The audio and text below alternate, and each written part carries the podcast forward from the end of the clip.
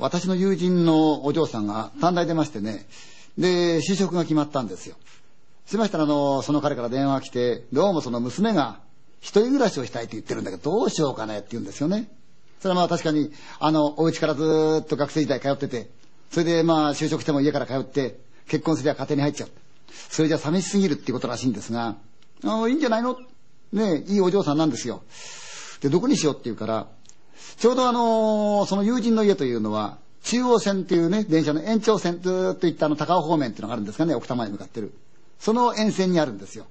で、その娘さんの会社というのは、四谷なんですよね。じゃあ、その沿線沿いの四谷に近いとこで、いいとこあるんじゃない？杉並なんかいいんじゃないの？って言ったんですよね。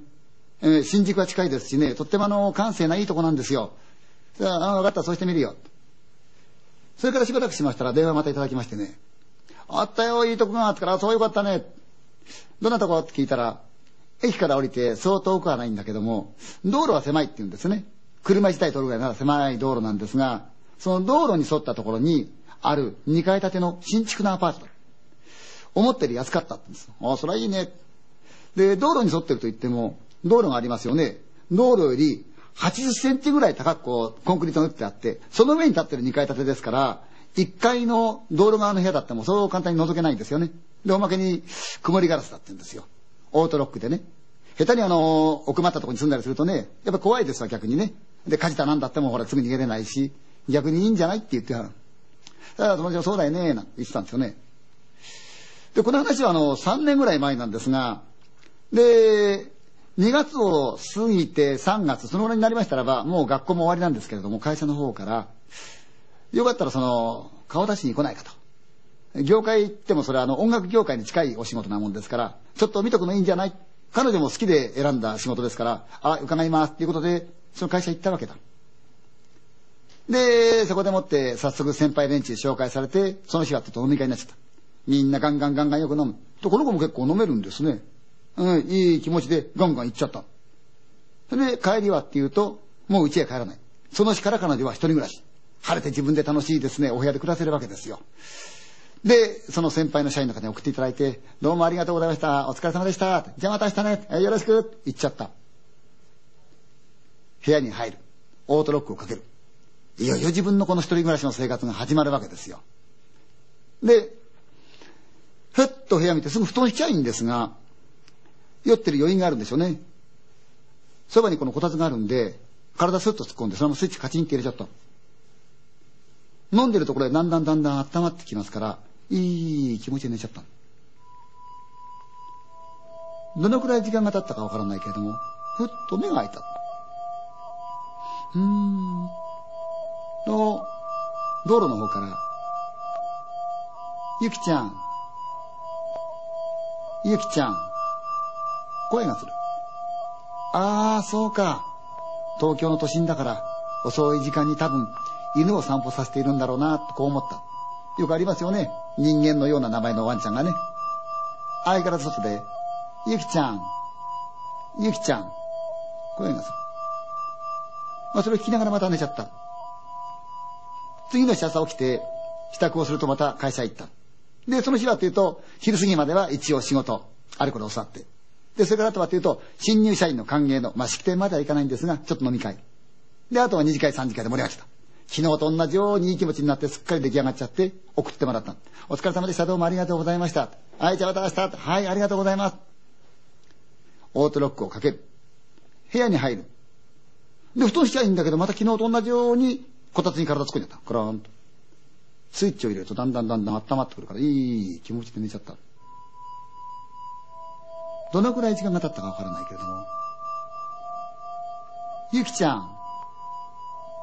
ゆきちゃん。その声がふっと目が開いた。うん？ゆきちゃん。ああ、そうか。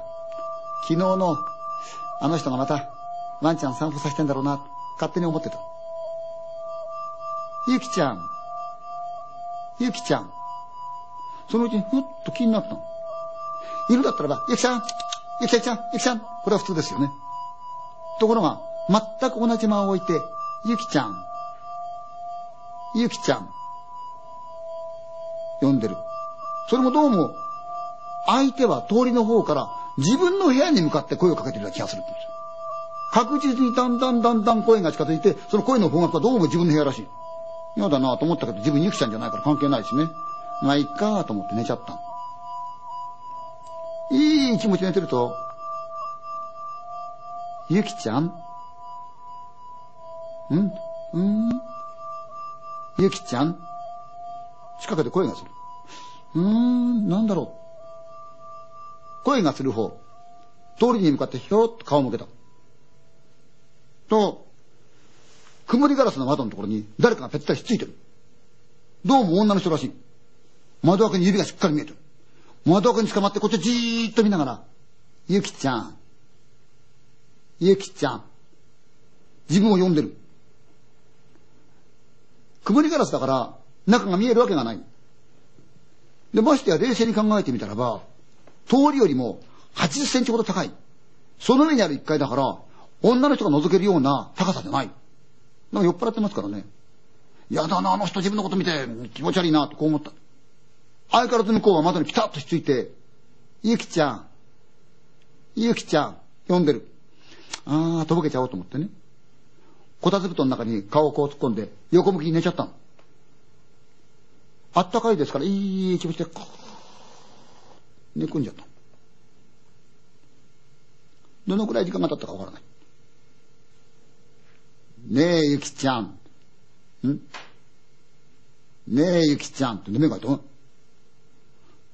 なんだ？ねえ、ゆきちゃん。自分の寝ているすぐそばで声がしてる。どうやら奴は、部屋に入ってきちゃったらしい。その瞬間、おかしい。オートロックがかけてる。こんな時間に、ここへ来れるわけがない。これもしかすると、これは違うぞ。これはこの世のもんじゃないぞと、こう思った。瞬間、金縛り。と、ちょうど、左耳を地べたにつけた形になってますから、音が聞こえる。ずり、ずりっとずる音がして、ねえ、ゆきちゃん。明日何にしよう？うわうわ帰ってください。とまたずりっと音がして、ドーン自分の背中に膝がぶっかかった。寝ているちょうど真上から、ねえ、ゆきちゃん。明日何にしよう？こたつ布団を通して声が聞こえる。うわー、帰ってください。名前だ、名前だ、名前だ、名前だ、名前だ、言ってると、耳のところの布団がぐちゃっとこう動いた。息を感じる。布団が動いてそこから、ねえ、ゆきちゃん。明日何にしよう？どうやら敵は、顔で布団をグーッと押して、彼女の耳に支えてるらしい。ねえ、ゆきちゃん。明日何にしようって動くもんだから、うわー、帰ってください。名前だ、名前だ、名前だ、名前だ、名前だ。ぐぐぐぐとして、ねえ、ゆきちゃん。明日何にしよう帰ってください。名前だ、名前だ、名前だ、名前だ、名前だ、名前だ、名前だ、名前だと、ぐぐぐぐぐとされて耳の横でもって、そんなことやったって帰らないよ。そのまんま気にしなっちゃった。朝になって慌てて、彼女は実家に帰っちゃった。二度とそのアパートには戻らなかったですね。私との駅のそばの飲み屋でもって集まる連中がいるんで、聞いたんですよ。こんな話があったけどねって言いましたら、30近い女性なんだけど、その人が、ああ、あそこね、前古い家があって、おじいちゃんとおばあちゃんが確か火事で亡くなってますよ。でも、ゆきちゃんという名前は、ちょっと心当たりがないなって言ってましたね。